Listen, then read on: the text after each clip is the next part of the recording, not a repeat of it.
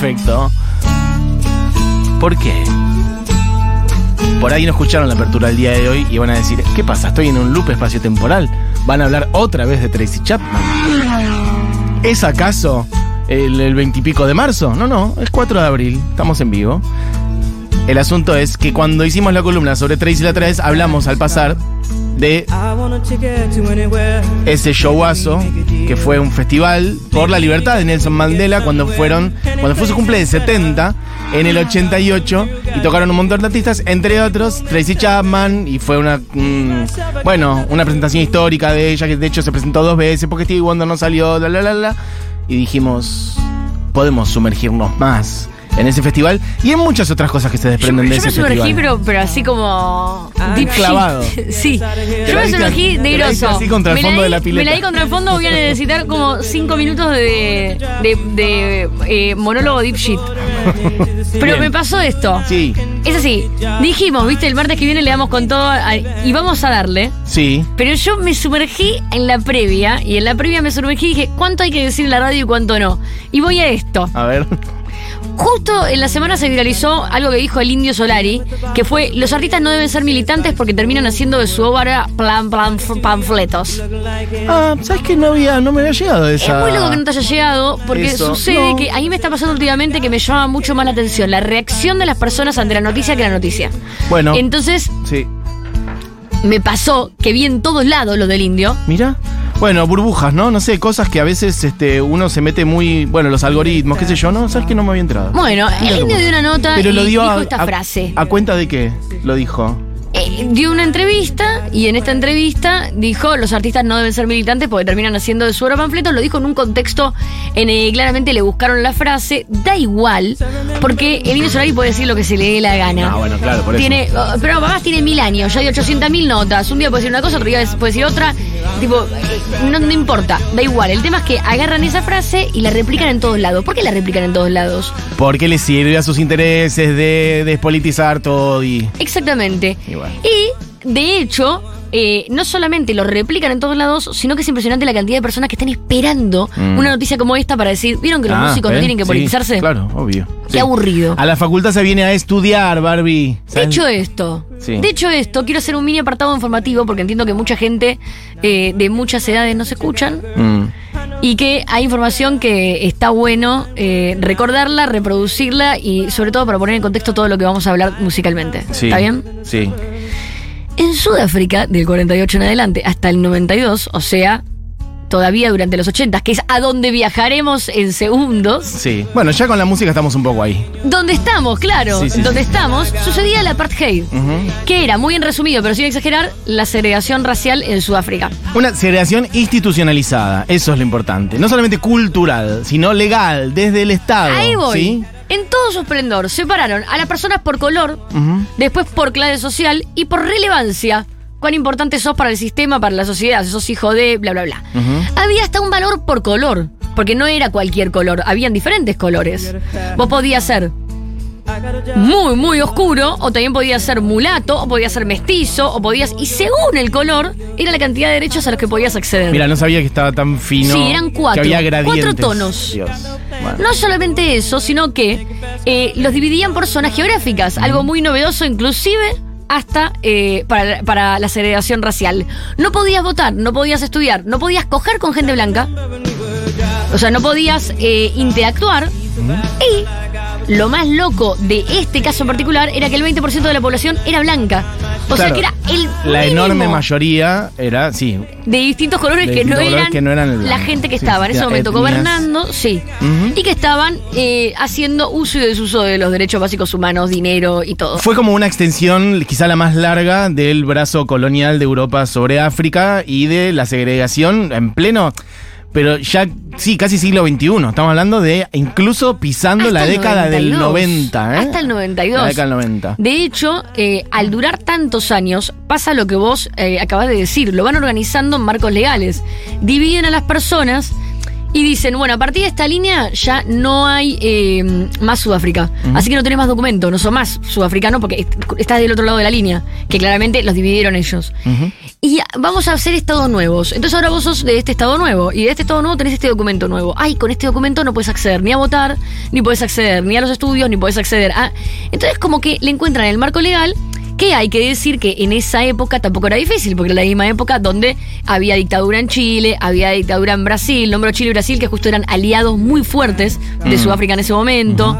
Entonces, el- digamos que la ONU era medio como un Bueno. chivache, un Lo- burlengue ahí como, eh, eh, eh, Está ya. todo bien. Bueno, es lo, no, no, no, no es muy distinto ahora, no sé cuándo lo fue, la verdad. Pero que bueno, en ese ONU momento, para en ese momento, ¿qué pasaba? Muchas de las personas que estaban adentro de la ONU eran aliados de Sudáfrica y tenían dictaduras en sus propios eh, lugares, entonces en sus propios territorios.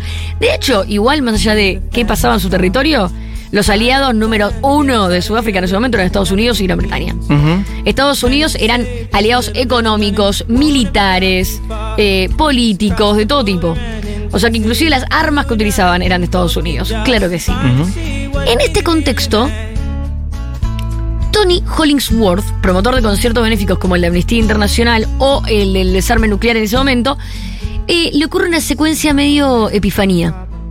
Arma un concierto en el eh, Royal Festival Hall con Miriam Makeba, que era como la capa de la música africana en ese momento. La lleva a cenar después y parece que el auto se desvía, cae en un barrio medio choto, les roban, los golpean, quedan medio amigos en un bar tomando copas todos golpeados y se ponen a charlar y Miriam Makeba le habla muchísimo del apartheid. Mm. Tony, que vivía eh, muy involucrado con Amnistía Internacional, pero no tan con el resto de los problemas, dice, ¿what? Y decide poner, eh, hacer, armar un festival eh, para, eh, ah, para todo este contexto. Ya entendemos que Nelson Mandela estaba preso y Bueno, entendemos sí, claro. el contexto en el que estaba preso, porque sí. ya lo habíamos hablado, para concientizar a las personas sobre lo que estaba pasando en Sudáfrica y con Nelson Mandela, que estaba preso ya hacía muchos años, hacía más de 20 años. estaba preso. La cuestión es que se pone a hablar con Jerry Dammers. Jerry Dammers, líder de Los Specials. Los Specials, compositores de Free Nelson Mandela, la canción que estamos escuchando. Las Estrellas es una de las bandas fundamentales del ska, el two-tone. Del mundo. Tantas otras cosas. Del mundo, la banda fundamental del ska del mundo. sí. La cuestión con Los Specials y Free Nelson Mandela era que Jerry Dammers, además de componer Free Nelson Mandela, en esta época es el alma creadora de Artistas contra la Apartheid. Ujú. Cuando hablo de artistas contra la apartheid, yo no me acordaba de este disco y te pegué un grito hace un rato diciendo, yo tengo este CD en Sí. mi casa. Había un CD que venía en un sobre de plástico que se llama Sun City.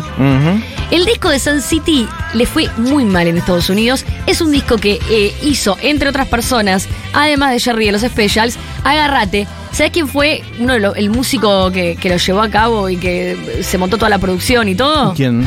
Steven Van Sant. Steven, de claro. Bruce Springsteen. Steven Van Sant, el, siempre lo decimos porque sí, para ubicarlo, el, el músico de Bruce Springsteen que tiene, de Bruce Springsteen que tiene una bandana, un pañuelo y El que gitano. actúa y que actúa en Los Sopranos, básicamente. Uno de Eh, los protagonistas de Los Sopranos. Total, uno, sí, uno de los de la familia de, De Tony. De Tony. Ahora, Y que él además como medio en plan organizador un poco de toda la movida, ¿no? y el, eh, la vez pasada, ¿te acordás que habíamos hecho el- la columna de Bruce y habíamos hablado de él, de lo eh, importante que era la carrera de Bruce? sí, total. Bueno, vuelve Steven Van Sant, siempre ¿Cómo por el quiero, eh? costado, vuelve a las historias importantes. Él fue uno de los creadores y de los propulsores de Artists United Against Apartheid. eh, con el disco Sun City. La canción número uno de ese disco, la única que tuvo un poco de relevancia, acá hay que decirlo, lo voy a nombrar dos veces, ahora y al final. No vamos a escuchar muchas más canciones, pero hay que decir, te puede caer mal, te puede caer bien, pero este hombre siempre está en estas situaciones.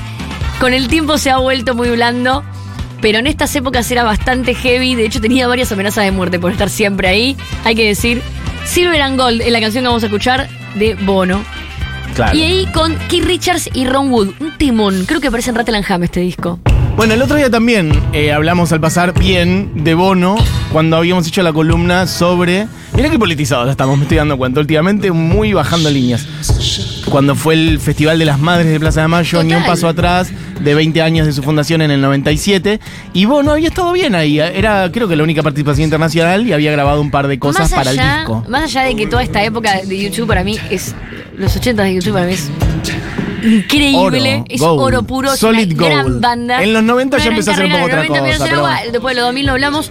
pero el tema es que eh, esta canción es tal vez la única que resalta del disco. Mm. Que, porque también después aparece Rattle Ham y es una canción muy famosa. Pero acá esta versión es él con Ron Wood y con Keith Richards. Silver and Gold. Dejémosla sonar un cachitín antes de entrar.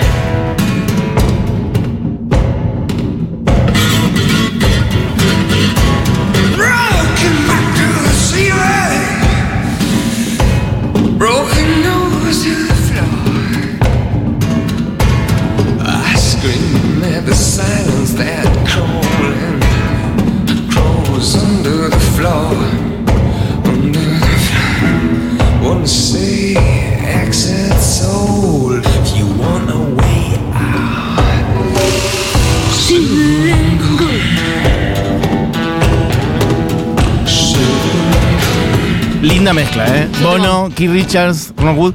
Che, em, al margen total, pero hacemos una un día una columnita de, de YouTube Te la de los hacer 80, ahora, por eso. de memoria. Creo que nunca No hicimos que algo así preparar. especial sobre YouTube. Cuando no Y- tengamos contenido, No, no, vos ¿cómo? tirame el no tengamos. pero planificámoslo no, pero un bien. día que nos quedamos dormidos, tenemos una fiesta la noche anterior. Yo estoy para los primeros discos de YouTube, esa, los 80, sobre todo, y morder un poquito de los 90 porque no también. Sí, Hasta ahí. boludo, pará. ¿cómo? Y, discazo. y hacemos un, un programa entero sobre YouTube un día de estos. Perfecto, listo. Muchísimo. Nada, bueno, me- la cuestión total. Y vamos a cerrar igual con su nombre de nuevo. Pero la cuestión es que este disco nada pasa en Estados Unidos. Estados Unidos. Eh, Estados Unidos tiene la diplomacia que no tiene eh, Gran Bretaña. Estados Unidos se da manía para que este disco no llegue a ningún lado y para que la apartheid no aparezca a ningún lado y que Nelson Mandela sea un terrorista, un terrorista que tiene que estar preso y eh, Sudáfrica pelea contra el comunismo. Y el comunismo es malo. Y fin. Y eso es lo que logra Estados Unidos con todas las películas de mierda que seguimos consumiendo. Por otro lado, en Gran Bretaña en cambio todas Margaret Thatcher que tenía otro estilo. Era más como, ¡ah, váyanse todos! Soret, era medio Patricia Bullrich. Y bueno, había hecho la guerra de las Malvinas ya parece año. Esto es del 85. Bueno, Claro. hacía tres añitos y había salido muy fortalecida, neoliberalismo a full, una, una persona ya muy Margaret fuerte. Thatcher lo decía con nombre y apellido. Por eso, exactamente. No tenía drama. La cuestión es que eh, volvemos a Tony Hollywood que habla y con Jerry Dammers de The Specials para comenzar este festival. Lo empiezan a armar en el 85 empiezan a hablar para hacerlo.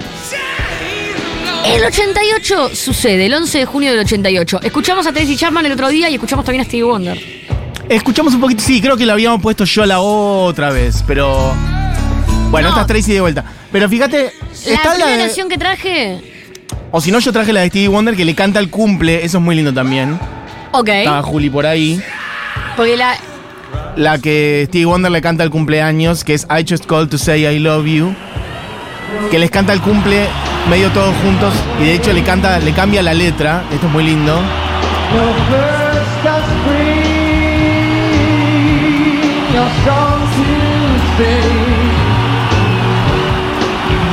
But this is to us all a very special day. Es una canción por un día muy especial, le va cambiando la letra. Bueno, dice algo muy lindo que pasa en junio, etcétera, que es el cumpleaños de Mandela. Y en el estribillo dice, We just called to say I love you. Te soy We love you en realidad. Nosotros, ¿ves? A happy thing in the month of June, que es tu cumpleaños. Mandela preso, ¿eh? En este momento. Estamos acá, because we're here. More than 75 strong. Más de 75 mil almas. Para decir-. Feliz cumpleaños con todo nuestro corazón. Called. Bueno, nada, muy hermoso. Esto es Stevie Wonder cantando en este festival entonces, en el 88, cantándole Bueno. con un montón de otros artistas. Steve Wonder acá está cantando eh, Feliz cumpleaños. Este festival, eh, como habíamos eh, dicho la vez pasada, era como el primer festival político gigante que sucede. Yo traje Sweet Dreams de Eurythmics. Bueno, toca un montón de gente. Aparece, quiero nombrarla bien, porque acá aparece Eurythmics eh, en el 88 y después vamos a ir rápido eh, adentro de unos años donde vuelven a aparecer. Pero quiero mencionar que Stevie Wonder también compone eh, la importancia un poco de la militancia de los músicos. Stevie Wonder co- compone también la canción eh, Happy Birthday eh, para Martin Luther King. Martin Luther King, un día como hoy, era asesinado. Y muchas de las canciones y de la militancia que aparece alrededor de Martin Luther King es después la que se repite con Nelson Mandela. Va muy de la mano. Todos los músicos que participan, eh, inclusive, bueno, desde YouTube que tiene eh, las canciones más lindas de Martin Luther King, eh, hasta Stevie Wonder, pasa muy... Y que la lucha de Martin Luther King además se conecta recontra directamente con Y todo bueno, lo que sí. estamos hablando. Obviamente. Pero pasa muy de la mano eh, que es a partir de los músicos, con sus canciones, con sus festivales, que después también sigue siendo recordado en generaciones. Porque muchas veces hay cosas que quedan afuera de los libros de historia, como hablamos el otro día, que a mí me llamaba la atención como ahora trataban el 24 de marzo en los colegios, y que tal vez en otras épocas no lo trataban y un montón de generaciones se enteraban gracias a los dinosaurios de Charlie García. Entonces, eh, en este caso particular, hoy también era un buen día para hablar del Festival de Nelson Mandela, teniendo en cuenta que era el... eh, eh, El aniversario de la muerte de la muerte de eh, Martin Luther King. Ujú. Eh, Eurythmics aparece acá y vuelve a aparecer después. Ahora vamos a ir. Aparece Simple Minds con Peter Gabriel. Peter Gabriel acá hace un mini speech porque es muy politizado Peter Gabriel en los 80. Para la gente que no lo recuerda y que por lo general no se entiende un carajo lo que dice, pero South Africa is the only country in the world which has racism enshrined in its constitution. Ahí que el está. racismo está dentro de su constitución. Es el único país del mundo que el racismo está dentro de su constitución. From all of you, from the sons and daughters of the South African government, but it's time for a change. Es tiempo de un cambio. Y Peter Gabriel, que es el representante número uno de lo que es la, la, eh, Génesis y la música eh, como Bueno, lo que se fina y buena de los 80, cuando agarras a tu papá borracho y te dice música la de antes, Génesis. Peter Gabriel era un punk, era un punk que se reparaba arriba del escenario y decía cosas que muy pocos músicos decían. Capo. De hecho, Simple Minds, cuando lo presenta arriba del escenario en este festival, dicen. Vamos a presentar a mi héroe, una persona que me enseñó mucho de política arriba del escenario. O sea, Simple Minds, que en ese momento eran unos niños, hablan de Peter Gabriel como el tipo que les enseñó de política. Es que Peter Gabriel De política, no de música. Peter, bueno, mm, eh, vinculando las dos cosas, Peter Gabriel es una persona que además rescataba mucho, pensemos, en plena hegemonía yankee, ahí ya por caerse el muro de Berlín, etcétera. Bueno, Peter Gabriel tomaba mucho de, lo- de las distintas músicas del mundo. Él fue un poco antes de la globalización. Ahora es fácil decir, música de Taiwán, enter, listo, dos millones de cosas. Peter Gabriel es una de esas personas que iba eh, visibilizando, porque no apropiándose solamente, o en todo caso, sino como mostrando artistas de todo el mundo, dándoles visibilidad, dándoles espacio, entonces como mostrando las músicas de todo el mundo y además haciendo muchas cosas con Amnesty. Bueno, de hecho vino acá a Argentina también, así que sí, Peter Gabriel es una de las personas que más le ha puesto el cuerpo a cosas políticas en todo el mundo. Totalmente. Y de hecho, la- el audio tampoco es tan bueno como para. No, Otra de está las bien, canciones pero- que traje Sí. es George Michael haciendo Sexual Healing, que no es casualidad. George Michael acá hace tres temas y los tres temas son de tres artistas afroestadounidenses. Hace un tema de Marvin Gaye, que es el que estamos escuchando, otro de Stevie Wonder, y no me acuerdo cuál es el otro, pero no me acuerdo si no era de Aretha Franklin. Pero hace tres canciones eh, y las tres canciones son tres covers de tres artistas eh, afroestadounidenses. Muy bien. Bueno. Y la George sutileza, no lo dice, Ujú.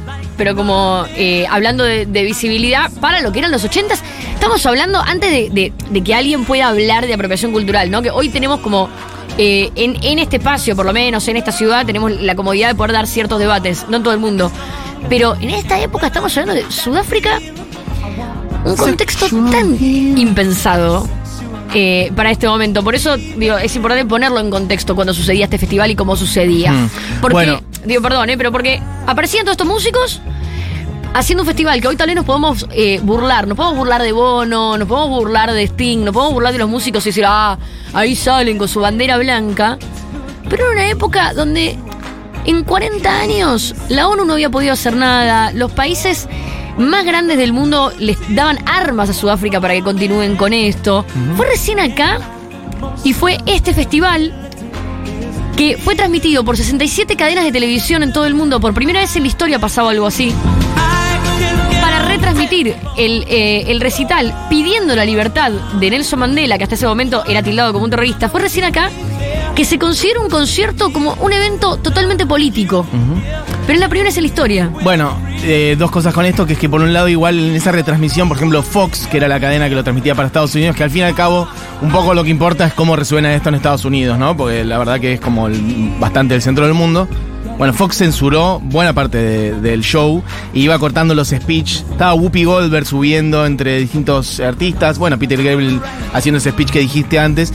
Eh, la Fox fue cortando la transmisión en vivo un montón, dejando más que nada la música, alguna música, y los speech los censuró mucho. Eso pienso por un lado, y por otro, como siempre, a nosotros no es que nos interesa hacer un museo del pasado, no es que estamos haciendo arqueología porque sí, sino también como bueno, traer esto y pensar el presente, porque no es que el mundo hoy es un lugar muchísimo, muchísimo mejor. Y estas cosas siguen pasando por ahí, no de esta manera exactamente, pero el mundo sigue siendo, y de hecho va cada vez en un punto a un lugar más complicado, de cada vez más avance del fascismo, etcétera.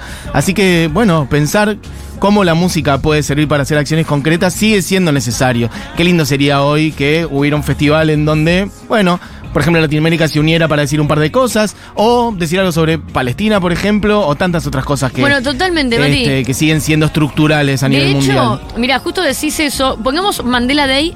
Simple Minds, a partir de este concierto, compone la canción Mandela Day, que es este tema que está sonando ahí de fondo. Como una, una de las cosas, primero esto, ¿no?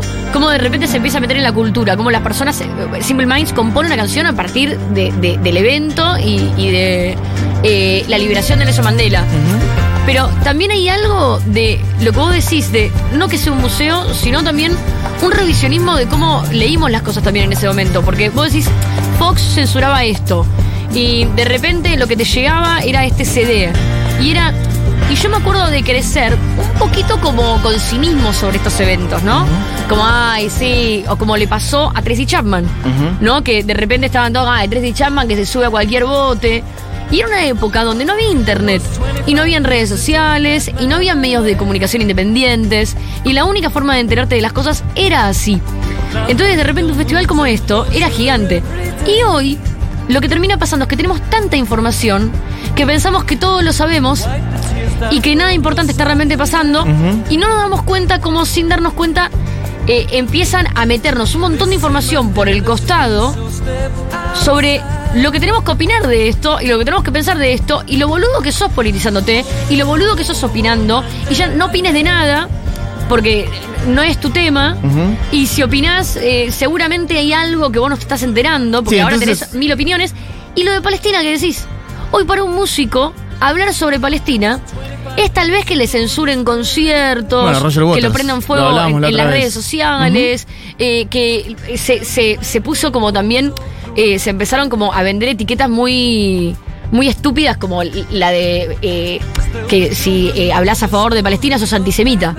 Entonces, De paso, algo que me Perdón. para decir, no, no, por favor, algo que, que pienso sobre eso también, que es también para complejizar todavía un poco más, una vuelta de tuerca más, que es eh, cuando algunas causas están buenas dar, y quién dice qué causas están buenas, o sobre qué población, o sobre qué etnia jugártela o cuál no. Porque también pienso que Estados Unidos, para el momento en que esto ocurrió, y todos estos artistas yankees dijeron, no puede ser lo que está pasando en Sudáfrica, hay que hacer un festival. Hacía 20 años habían matado a Martin Luther King en Estados Unidos, y Rosa Parks había sido una figura, Sí. y todo eso, pero antes, para la- lo que es la historia de Estados Unidos, había sido antes de ayer. No es que, no es que ¿entendés? Totalmente. y antes de ayer Estados Unidos había dicho, che, capaz la segregación acá en Estados Unidos, y sigue pasando en Estados Unidos, no está no, institucionalizada. Estados Unidos Estados era quien Unidos financiaba a Sudáfrica. Es un país mega racista al día de hoy. parte, ¿eh? Bueno, está bien, pero a nivel cultural era como, no, nosotros ya No, nosotros ya no somos racistas, así que vamos a sacar el racismo de otras partes del mundo e hicieron este festival que igual bienvenido, seguro, digo porque la mayor parte de los artistas son yanquis, pero después no sé si hay otras etnias que les importen otros otras injusticias, ¿entendés? Como algunas injusticias. Pero bueno, yo ahora que quiero- nosotros ya no somos racistas, vamos a salvar al mundo pero, del racismo. Pero ese es. ¿Por pero- qué no ahora eh, eso, por ejemplo, Pero eso es Palestina? donde- capaz porque Pero no bueno, les sirve. Mati, Bueno. ahí es donde no quiero ir, ¿me entendés? Porque, digo, no quiero ir a criticar este festival o el activismo de estos músicos No, por lo que podrían no haber no. hecho. Pero porque Por digo. favor, no estoy hablando de los músicos, estoy hablando de, bueno, qué causas se visibilizan y visibilizan y cuáles no. Yo creo que en por esa cuáles se pone el cuerpo y cuáles no, cuáles de repente y quién es el que el actor general que está de fondo. Había una también. inocencia en la comunicación también. Bueno. Es real que en esta época estos músicos que no tenían Twitter, no tenían Instagram, no tenían eh, redes sociales y no tenían forma de ni siquiera de que le- los- la gente los juzgue más que en vivo. Sí. Esto era increíble. Eran Sí. otros tiempos. Eran Sí. personas que solamente podían ser juzgadas cuando comprabas una entrada y pagabas por verlos. Y total. nadie iba a pagar una entrada para escupirlos. Entonces vivían en una nube de pedo y podían ser así inocentes. No, pero yo no, ojo, no, No, no, no, estoy cuestionando digo- para nada, al revés. Celebro eso, celebro todo, celebro Peter Gabriel, celebro Amnesty, todo eso. Mm, marco esas cosas para también pensar por qué por ahí hoy ya pasa mucho menos eso. Ni hablar. Este, y por qué ahora se diluye mucha esta idea de la acción política y que quedas pegado y por qué ahora nadie se la juega medio con Te nada. digo, Bueno. y te digo, 2000 y pico Sí. aparece el recital festival, creo que era 46664. A Este ver. número lo van a escuchar mucho. Eh, a ver, poné number 46664. Together, the decision was taken to create a Max and Andy's remix Esto viene double six six de un four. tema de Susan de Maipas originalmente. Pero Ford Double Six Six Four es la celda de Nelson Mandela. Entonces este número va a aparecer muchas veces en muchos lugares. Este festival lo lleva eh, a cabo, eh, bueno, un poco Bono y un montón de personas. Son como unos discos y, y un festi que sale en el 2000 y pico, creo que 2003 donde, mirá las vueltas de la vida. La última canción en escribir Joe Stramer, antes de morir, Stramer muere en diciembre del 2002. Ajá. Antes de morir es For Double Six Six Four, pero es otra canción que hay que decir que, ¿qué pasa? Él la escribe a la distancia con Bono y con Dave Stewart de los Eurythmics, que en esa época estaba muy activo, también había sacado un discazo con Jagger. Bueno, eh, la cosa es que en este momento hacen como este tema a distancia y Stramer muere. Yo me acuerdo que en esa época los reseguía y estaba re pendiente de esta canción que iba a salir, esta canción que iba a salir. Mirá. Y muere. Porque muere de un paro, de un día para otro. Él estaba reactivo con los mezcaleros. y, y acaban de sacar un discazo. Bueno, muy triste. La cuestión es que esta canción nunca sale. Ajá. La versión que muestra Bono con The Stewart es horrible, no tiene nada que ver con esta versión que está grabada de Stramer con Mick Jones, que era su compañero en The Clash y con quien no tocaba y se había peleado hacía muchísimos años. Así que esta canción para mí es como el triple corazón de esta columna. Porque es una canción que eh, surge a partir de eh, la liberación de Mandela. Claro, Mandela ya estaba libre Ya estaba libre. Era, creo que era su cumpleaños para esta fecha. Ah, y este concierto era eh, también para recaudar fondos eh, para luchar eh, contra el HIV en África en ese momento. Ah, por ahí, por ahí, entonces por ahí un poquito esa vuelta de tuerca también hacia Queen. Era AIDS, África, May, sí. Entonces estaba Mercury, Queen, estaba todo, todo, todo, todo. Pero bueno, esta canción de Stramer con Jones la pueden encontrar en YouTube buscando Ford 6664. Ford Double 664 es 4 celda, 6 6 6 4. O sea, son 3 6 en el medio. Ford Double 6 6 4. La, la celda de Nelson Mandela. Y la última canción, perdón, No, pero para saber qué hacemos, o sea, ya cerramos con. Esta es la última con la que querés cerrar, porque Ah, por ahí ya medio que redondeamos y terminamos el La programa con última eso. canción, sí, es una presentación en este festival donde acá lo que yo quería decir, por lo que vos acabas de decir, que me parecía muy bien, que hay artistas que sí empiezan a darse cuenta que está, todos los artistas que nosotros pensamos que desaparecen no desaparecen. Hay algo que para mí tiene que ver eh, con la permanencia en el mainstream. Y para permanecer en el mainstream y, y- y reinventarte constantemente y estar re de moda todo el tiempo, tenés que ser muy careta. Tenés que ser muy careta y podés participar de un festival cuando ese festival está cor- correcto pertenecer. Pero, y está correcto participar. Pero después vas a darte cuenta que lo que, lo que vos decís, que lo que pasa en Sudáfrica pasa en un montón de lugares del mundo y cuando te empezás a enojar y te empezás a dar cuenta, querés hablar de un montón de cosas y querés decir un montón de cosas y no por eso se va a transformar tu carrera en un panfleto, como lo que viralizaron en esta semana, y vas a, a- a militar y vas a politizarte y vas a hablar de todo lo que te importa y mucha gente te va a dejar de escuchar y mucha gente te va a dejar de contratar. Y eso es lo que le pasa a los mejores artistas del mundo. Y por suerte cuando aparecen estos festivales los volvemos a ver. Por eso yo quería cerrar con Yuson Dor y Annie Lennox, que para mí Annie Lennox es la máxima genia. Aparece en todos estos festivales, Sí. después desaparece, pero desaparece porque se la pasa militando. Tiene un montón de fundaciones, de agrupaciones, y cuando aparece a cantar siempre es... eh, eh, por algún tipo de, de lucha superior y la amo y le mando un beso si me está escuchando. y la canción es el himno Sí. de Yusundor pero cantado por eh, él con Ari Lennox y es hermosa. Hermoso. y ahora la presentamos. Bueno, ahí cerramos el programa con eso. Che, bueno, hay mensajes que no llego a leer porque ya vamos redondeando. Pero bueno, gente que dice cosas. Eh, chicos, ¿pueden decir cómo se llamaba ese recital? Bueno, el del año 88 por el cumple de Mandela. Creo que Free, era. Free Nelson Mandela, sí, creo o, que o es. 70 aniversario. Sí, 70, 70 aniversario Mandela. Mandela 88. Lo Y el otro así, es listo. 46664. Ahí van a encontrar. Hay Claro. un disco triple que había salido que lo vendían acá en Musimundo. Sí. De todas estas canciones. Y el disco que el de habló Sun Barbie al- City, el del Eso. 85, Sun City. Chicos, yo lo tengo copiado, lo puedo subir a Bandcamp, pero creo que está. eh, no lo tengo copiado, todo original. Pero creo que está en Spotify. Está en Spotify. lo tenés que ripear. ¿Te Lo único que está en? Spotify de todo esto Sí. es el disco de Sun City. El disco de San City está, efectivamente. Después hay mucho material en YouTube que está bueno de Sí. el- del festi este de los